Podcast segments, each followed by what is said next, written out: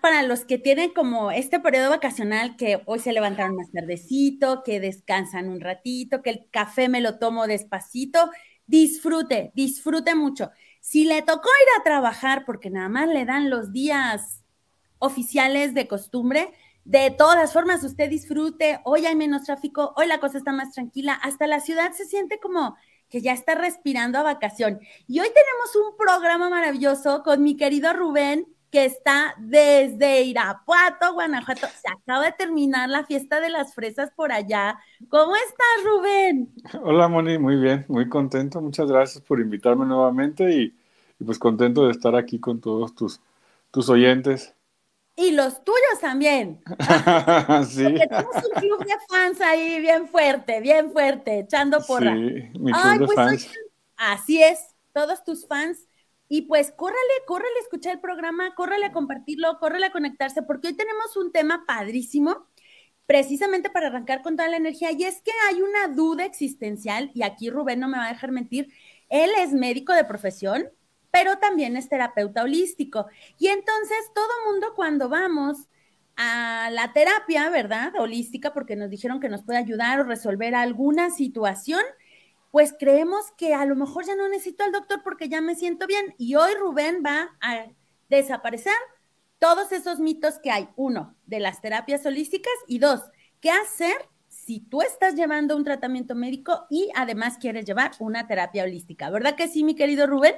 Sí, exacto, Moni, porque fíjate que, bueno, primero hay médicos que son radicales, que dicen que nada sirve, y hay terapeutas que también son radicales, que dicen que la medicina no sirve. Entonces, si no a estos extremos, pues no representa ningún beneficio para nuestro paciente. Si, si bien hay terapeutas que son profesionales y tienen todas las credenciales bien listas, ¿no? De, para presentar su formación, eh, eh, igual con médicos también hay personas que, que, simplemente a veces toman un curso y, están un poco desorientados. Entonces, eh, pues la intención de esta charla es, es como orientar a los pacientes con quién sí voy, con quién no voy, qué hago, a quién le pregunto, a mi terapeuta le pregunto al médico, porque si sé que el médico me va a decir que no, pues entonces, ¿cómo le hago, no? Claro que sí. Y es que entiendo, ¿no? Que nos han enseñado pues que no te bases en aquellas cosas que no tienen como una explicación lógica viéndolo desde el lado científico, ¿no? En este caso, un médico, bueno, tomó unos estudios universitarios e incluso especialización para poder diagnosticar la situación que nos diagnostiquen. Sin embargo, si nos movemos en el espectro, ¿verdad? Los terapeutas, pues también tienen una preparación de un tipo muy distinto, más bien intuitiva, más desde mm, esta parte de las sensaciones, del manejo de la información cuántica o dependiendo de, del tipo de terapia que se trabaje. Y obviamente tiene un impacto en la información de nuestro campo energético porque no dejamos de ser energía, pero sí hay que hacer como un punto de equilibrio entre los dos este, espacios, ¿no? Hay que hacer un punto de equilibrio en donde reconciliamos la ciencia con la energía porque finalmente somos parte de ese todo. Exactamente, sí. Y bueno, eh, volviendo, a veces, este, por ejemplo, eh, la arbolaria, ¿no? Mucha gente le tiene el respeto y, y, bueno, en México pues somos un país que lo utiliza mucho y que, bueno, eh, tú sabes, en cualquier esquina te encuentras un centro herbolario y, y te encuentras con medicamentos que a veces pudieran parecer milagro porque te curan de todo, ¿no? Y entonces, Obviamente hay algunos medicamentos que, eh, o buenos suplementos alimenticios como son catalogados, que sí te pueden ayudar y otros que a lo mejor no te van a ayudar con el padecimiento. Y bueno, el desconocimiento, la ignorancia de algunos médicos dicen eso no sirve, pero realmente hay cosas que pudieran apoyarte muchísimo. ¿sí? Y por ejemplo, en terapias eh, complementarias, por ejemplo, los psicólogos dicen es que el energético no sirve, ¿no? Pero, pero realmente eh, el engranaje que se lleva a través de una terapia integrativa o holística es este, maravilloso porque generalmente, primero el terapeuta se detiene a escucharte, cosa que a veces algunos médicos por la carga de trabajo no lo hacen. Y estamos hablando de médicos institucionales. Claro. Eh, por ejemplo, IMSS, o, Sí, ese que tiene la filonona y cada 10 minutos hay que entrar un paciente, ¿no? Exactamente, sí, que tiene que meter, pero no tiene chances así como de, dedicarte unos 10 minutos para, para, escuchar y entonces no es como que no sea su responsabilidad o, no sea, o, pero el, el, el, método está así diseñado, ¿no? Tienes que tener una productividad de 8, de 10, 20 pacientes en 5 horas. Wow. Entonces, pues realmente no hay un tiempo para escuchar. Y, bueno, el, tener una escucha activa siempre a todos, incluso como personas, nos apoya mucho cuando tú vas y hablas con un amigo y te, dedica tiempo a escucharte y a retroalimentarte lo que, lo que tú estás aportando, pues obviamente enriquece tu experiencia, ¿no? Y, te hace, primero nos hace sentir valorados, tomados en cuenta y pues sobre todo escuchados. Y, y bueno, todo esto que hace la terapia alternativa es que también lo segundo es que ayuda mucho a que el paciente modifique sus hábitos alimenticios, sus hábitos de sueño y sus hábitos de relajación, cosa que a lo mejor a veces en algunas otras conductas pues no se hace. Y de ahí viene eh, la parte de que el paciente experimente que pues, oye, estoy mucho mejor. Primero porque ya hubo, aunque vayas con el nutriólogo, el nutriólogo pues a veces el punto de vista de muchos es así como que restringimos esto, restringimos lo otro, y quien se toma chance, porque generalmente la práctica de nutriología es súper diferente. La, la, práctica de nutriólogo clínico no es tanto en el hospital, sino más bien en el medio particular. Y en el medio particular, pues el nutriólogo sí se toma el tiempo de escuchar qué comes, qué no comes, qué te gusta, qué no te gusta. Y, y obviamente te enfoca hacia dónde vas, ¿no?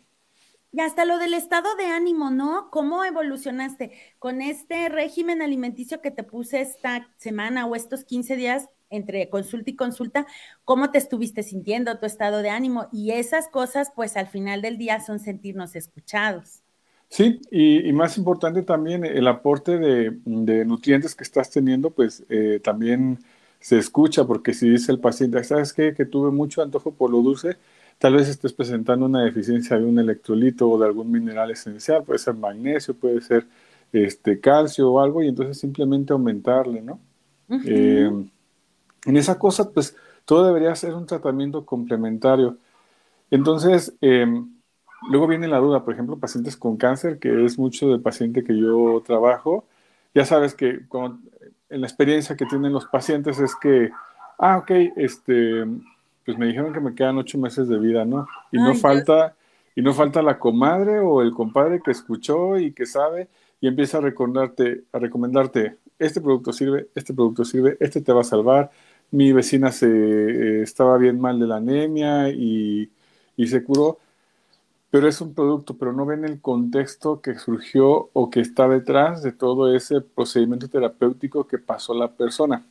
Si bien como terapeuta, pues escuchas al paciente, le, eh, ves todos los factores de riesgo, los factores protectores que tiene, sobre todo nos enfocamos en los factores protectores porque son los que nos va a ayudar a salir adelante. Y entonces, como terapeuta, pues agarras y dices, ah, ok, vamos a, darte unas, mm, se me viene a la mente unas cápsulas de ajo, porque eh, el ajo tiene ciertos, eh, ¿cómo se llaman? Nutrientes que pues en este momento tú necesitas, ¿no? Pero estás de acuerdo que durante ese proceso, hasta que llegaste a, recomendar ese medicamento, pues hubo una exploración, hubo una revisión del caso, hubo eh, la entrevista alimentaria, porque es, así como, ¿qué comes y con quién te juntas? Así es. porque puedes comer a lo mejor. Preguntas de poder. ¿Qué comes y con quién te juntas? Sí, porque, porque eh, puedes tratar de buscar una alimentación balanceada pero pues te juntas con puros compas que cada ocho días se van a, la carne asada y, a tomar, ¿no? Entonces, pues obviamente en ese ambiente no vas a poder tener una, nutrición. O a lo mejor en... un equilibrio, ¿no? Un balance que ayude a tu cuerpo a que entre en un proceso de recuperación, porque ese es el asunto. ¿Cómo entramos en un proceso de recuperación?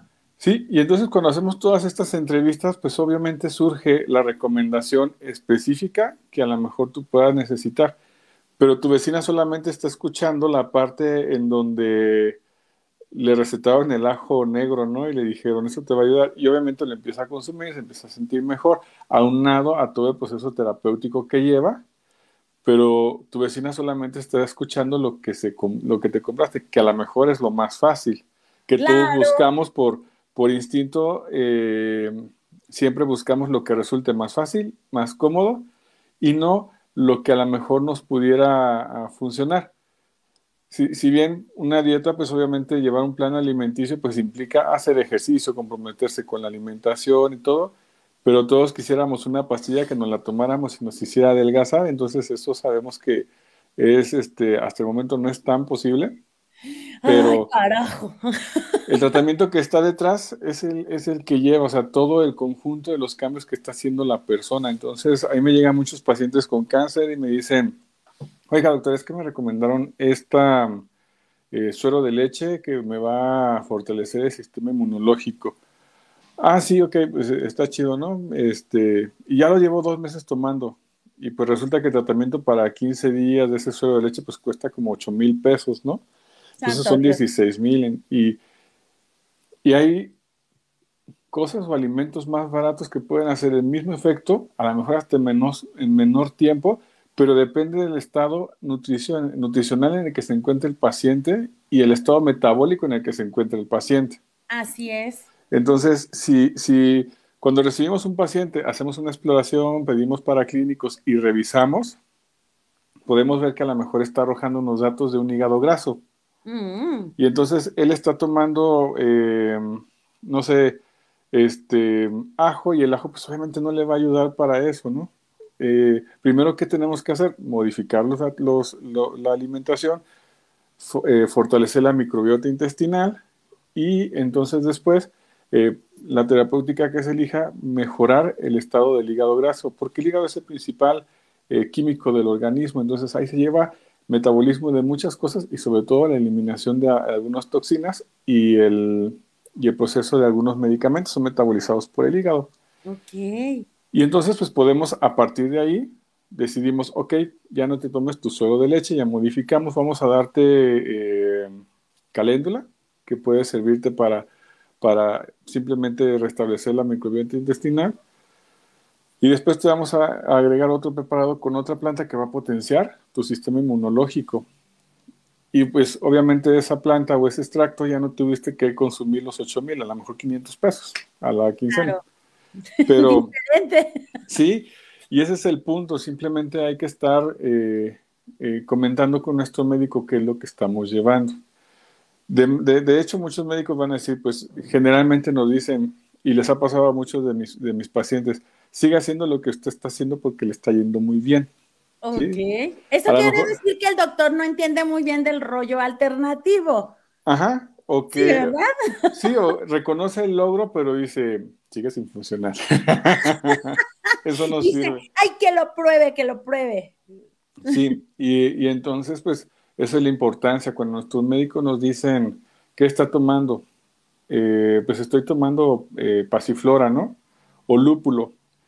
Y a veces el doctor va a decir, no, es que esos son tóxicos, que no sé qué. Si tú le preguntas a tu terapeuta que te explique cuáles son las propiedades y los mecanismos por los cuales hace, eh, interfiere o actúa ese medicamento, pues obviamente tú puedes llegar mejor armado con tu médico, ¿no? O, o viceversa, el médico con el, con el, con el terapeuta dicen, ay, no tome lúpulo porque es tóxico, este, hay envenenamiento. digo, ay, sí, o sea, la cerveza está hecha con lúpulo porque se le pone ahí para, para que fermente. Para fermentar, obviamente. Sí, y entonces el lúpulo es un sedante natural y tomarte un tecito no te va a hacer daño como si te tomaras una cerveza. Entonces. Rubén, pero sí hay, bueno, al menos yo leí en algunos medicamentos, en alguna ocasión, no sé, estaba en un tratamiento o algo así, que sí decía que hay ciertas hierbas que sí son contraindicadas con algún medicamento alópata. En ese caso, por eso es importante comunicar a nuestro médico y a nuestro terapeuta qué es lo que estamos tomando, ¿no? Exacto. Por ejemplo, hay marcadas, muy, eh, por ejemplo, tratamiento con VIH, en algunos medicamentos, sobre todo con atripla, que es uno de los antirretrovirales que se utiliza más, está contraindicada el uso de la hierba de San Juan y el consumo de toronja.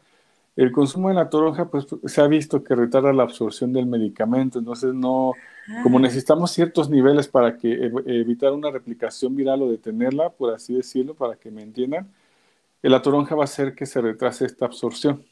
Y la hierba de San Juan o, este, o periquillo, como generalmente también se le conoce, que lo utilizamos para relajarnos, eh, esta pudiera aumentar la, la, hepatotoxicidad, o sea, el daño al hígado, combinado con los componentes de la, de la, del medicamento. Es por eso que debemos de saber, la responsabilidad del médico es saber qué sí puedes tomar y la responsabilidad del terapeuta es saber qué le puedes dar.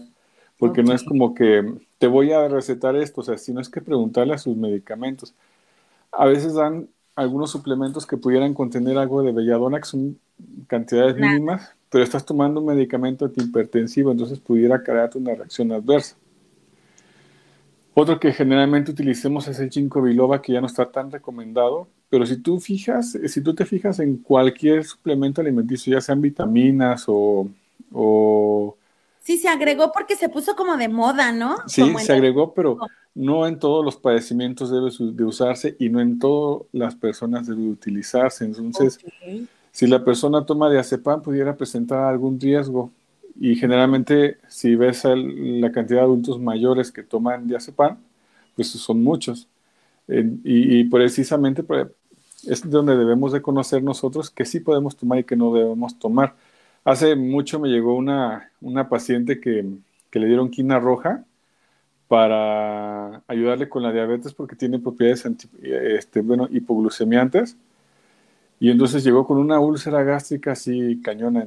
Y precisamente la quina roja no se debe de, de, prescribir en pacientes que tengan gastritis o algún tipo de úlcera previa, porque puede acentuar los, los síntomas y más aparte puede con algunos hipoglucemiantes, como la metformina o la glibenclamida, puede producir efectos donde favorece a un coma diabético, pongámoslo así, ¿no? Ah, Entonces, algo que parecía como muy bueno se puede volver algo muy malo.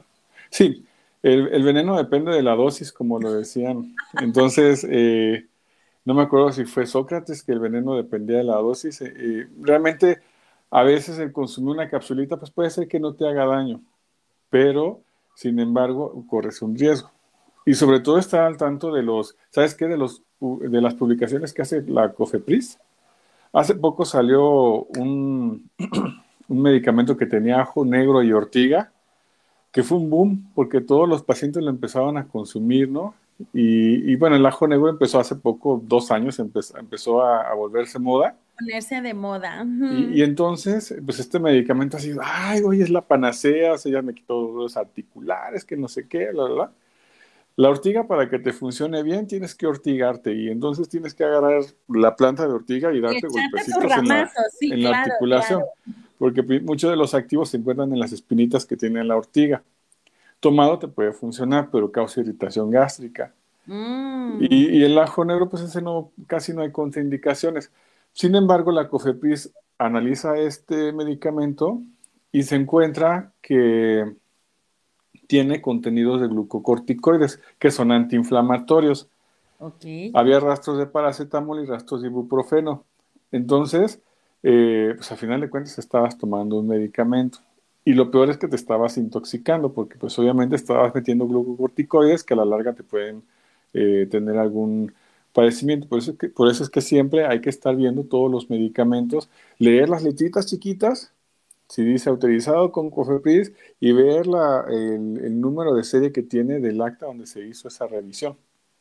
Ok, qué interesante. Y es que sabes una cosa, Creo que como consumidores y en general, no solo de suplementos alimenticios o de algún medicamento, sí nos falta trabajar, bueno, voy a hablar culturalmente, ¿no? Ahora que se puso de moda esto de lo de las etiquetitas, y no de moda, sino que fue una iniciativa para enseñarnos a ser mejores consumidores, para leer qué es lo que realmente te estás comiendo, y estas etiquetitas, ¿no? De exceso de azúcares, exceso de sodio, exceso de grasas saturadas, y entonces ha, sido muy curioso porque lo que se esperaba, quiero pensar, voy a aventar mi suposición al aire, es que al ver las etiquetas, tú te detuvieras, leyeras el producto y dijeras, ah, no, este no me conviene consumirlo por tal, tal y tal razón, y lo dejaras en el estante y buscaras opciones.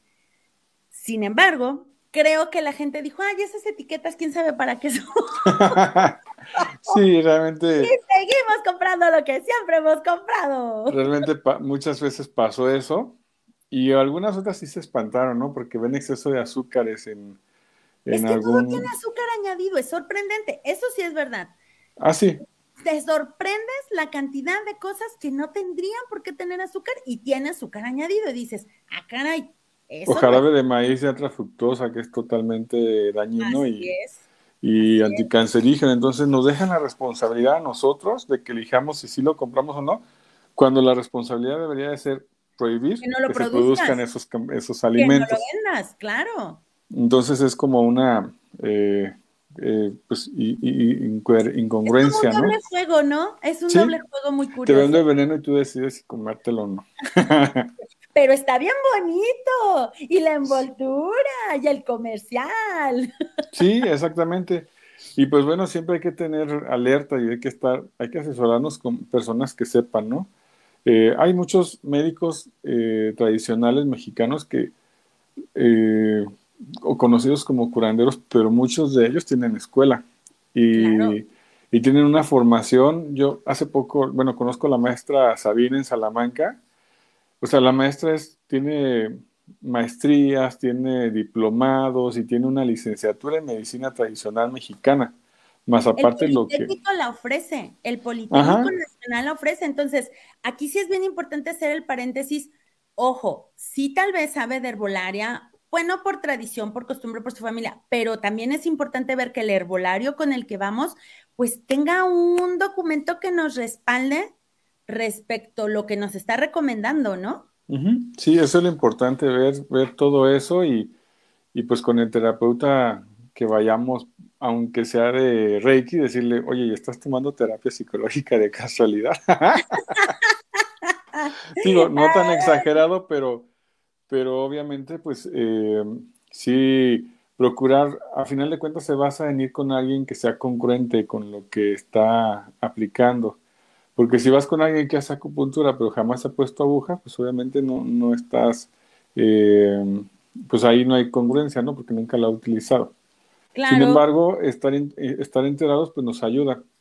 Y es también responsabilidad del terapeuta explicarle bien a su paciente qué es lo que le está dando, qué efectos puede tener con los medicamentos que está tomando, porque no por el hecho de ser plantas, no por el hecho de ser eh, cristales o algo, no quiere decir que no vaya a tener un efecto en el cuerpo. Ok. Entonces, el terapeuta debe de explicar todo, incluso aún así solamente lo acuestes en la cama y le pongas un imán, pues decirle, oye, estoy haciendo esto porque te puede ayudar en esto.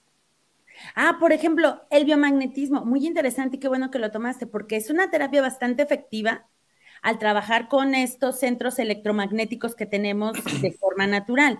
El asunto es, no es nada más que te van a poner imanes, sí porque sí, sino el terapeuta experto en esta este, disciplina, que es el biomagnetismo, tiene una preparación y un conocimiento previo para diagnosticar en qué parte de tu cuerpo está el desequilibrio electromagnético y cuáles son las cargas que te va a colocar para regresar a un equilibrio, este, pues eléctrico, por decirlo de alguna forma, electromagnético en tu organismo, de tal manera que por consecuencia se presenta una disminución de síntomas o una salud, ¿no?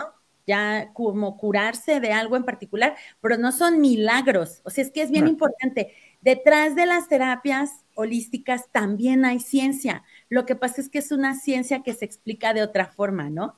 Sí, sí, y sobre todo, bueno, eh, también el paciente se tiene que hacer responsable, Moni. Ahorita que hablamos de biomagnetismo, eh, yo he tenido pacientes que eligen tomar eh, biomagnetismo porque una de las premisas principales pues es antes de la quimio o sin quimio, ¿no?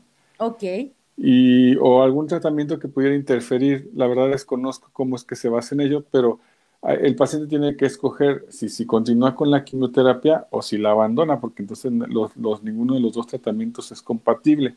Ok.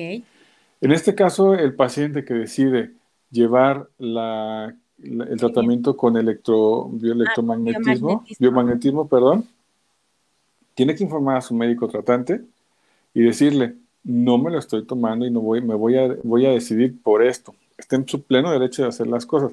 Y sí, el médico oncólogo o el cirujano oncólogo se va a enojar, pero al final de cuentas eh, ese no es su problema porque la decisión es del paciente. Así es. Y si el paciente decide tomar la quimioterapia, pues informarle al, al, terapeuta, también. ¿Por qué? Sucede que luego llevan las dos y a ninguno le cuentan. ¿Me entiendes? Y entonces eh, el, el, ¿cómo se llama? El oncólogo. El oncólogo espera ver ciertos resultados a los 30 días, ¿no? Pero en esos 30 días el terapeuta en biomagnetismo te explica que el tratamiento va a durar a lo mejor dos años y te vas a sentir mejor. Y vas a empezar a ver cambios, ¿no? Pero entonces, eh, pues a los 30 días, pues no llegas con el oncólogo y te dice, el tratamiento no está funcionando. Claro. Hay que ser más agresivos y ahora te van a agregar radio y te van a hacer una cirugía, cirugía de resección simplemente porque no compartiste ese sencillo dato de no decidirle llevar. No tienes por qué tener miedo porque a final de cuentas es tu salud y es tu cuerpo y es tu derecho a decidir sobre eso. Y pasa lo contrario, que luego el biomagnetista no ve los resultados que espera porque el paciente está tomando la quimio. Y más agresiva.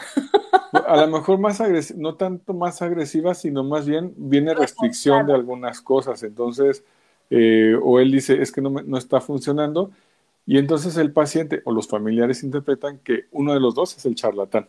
Así es que generalmente le toca al terapeuta. terapeuta, es al que le con, con, ese papel que le está quitando eh, nada más el dinero, pero simplemente es porque el paciente no toma la responsabilidad de llevar todo el tratamiento como, como debe de ser y de informar a cualquiera de los dos cuál es la decisión que está tomando.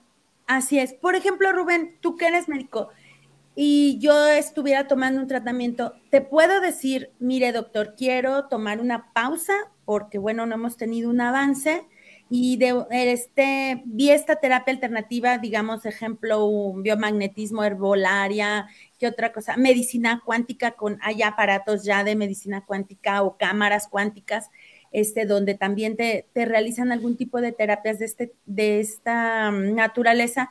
Y decirte, me dijeron que con tres meses de esta terapia yo iba a ver otro resultado y decirte, doctor, deme chance de hacer esa pausa estos tres meses y después vuelvo para ver cómo estoy? Pues en teoría debería de, hacer. Sí, porque a final de cuentas, si yo voy con mi médico institucional o privado, entonces yo puedo decirle, ¿sabes qué? Quiero probar esto. Obviamente el médico va a tratar de disuadirnos de... De, andar experimentando. De no dejarlo porque a final de cuentas, pues también ve al final por, por el bienestar del paciente, ¿no? Claro. Entonces, a lo mejor eh, se, supone que se supone que sí lo puedes hacer porque no tienen ni por qué negarte la atención posteriormente cuando regreses. Cuando decidas regresar, no tiene por qué haber esa negativa. Eh, sea una institución pública, porque generalmente la institución pública es donde se da más este tipo de, de, ¿cómo se llama? Como de argumento de negligencia en caso de que tú decidieras tomar una alternativa. Sí, eh, cuando tú decides abandonarlo y regresas, pues obviamente el doctor va a estar enojado, pudiera estar, pudiera estar enojado y decir es que usted, porque lo dejó, que bla, bla, bla, pero no te pueden negar la atención. Entonces, sí lo puedes tomar, sí lo puedes decidir, y, pero sobre todo investiga, porque a veces, Moni, hay tratamientos que sí pueden llevarse con otros eh, o complementarse con los que está dando el médico y potenciarlos. Ok.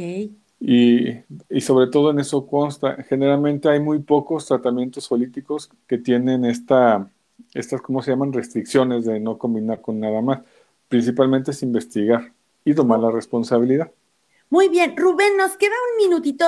Danos esos tres tips de oro o cinco para que nos quede bien claro qué sí hacer si yo estoy tomando o estoy recibiendo algún procedimiento médico alópata, que alópata es este médico que conocemos, el doctor que fue a la universidad, que tiene su consultorio con su bata blanca y me diagnosticó medicamento que yo encuentro en una farmacia contra este, decidir complementar o tomar un tratamiento con cualquier terapia holística, ya sea biomagnetismo, este, acupuntura, herbolaria, eh, eh, medicina cuántica, chamánica o lo que sea.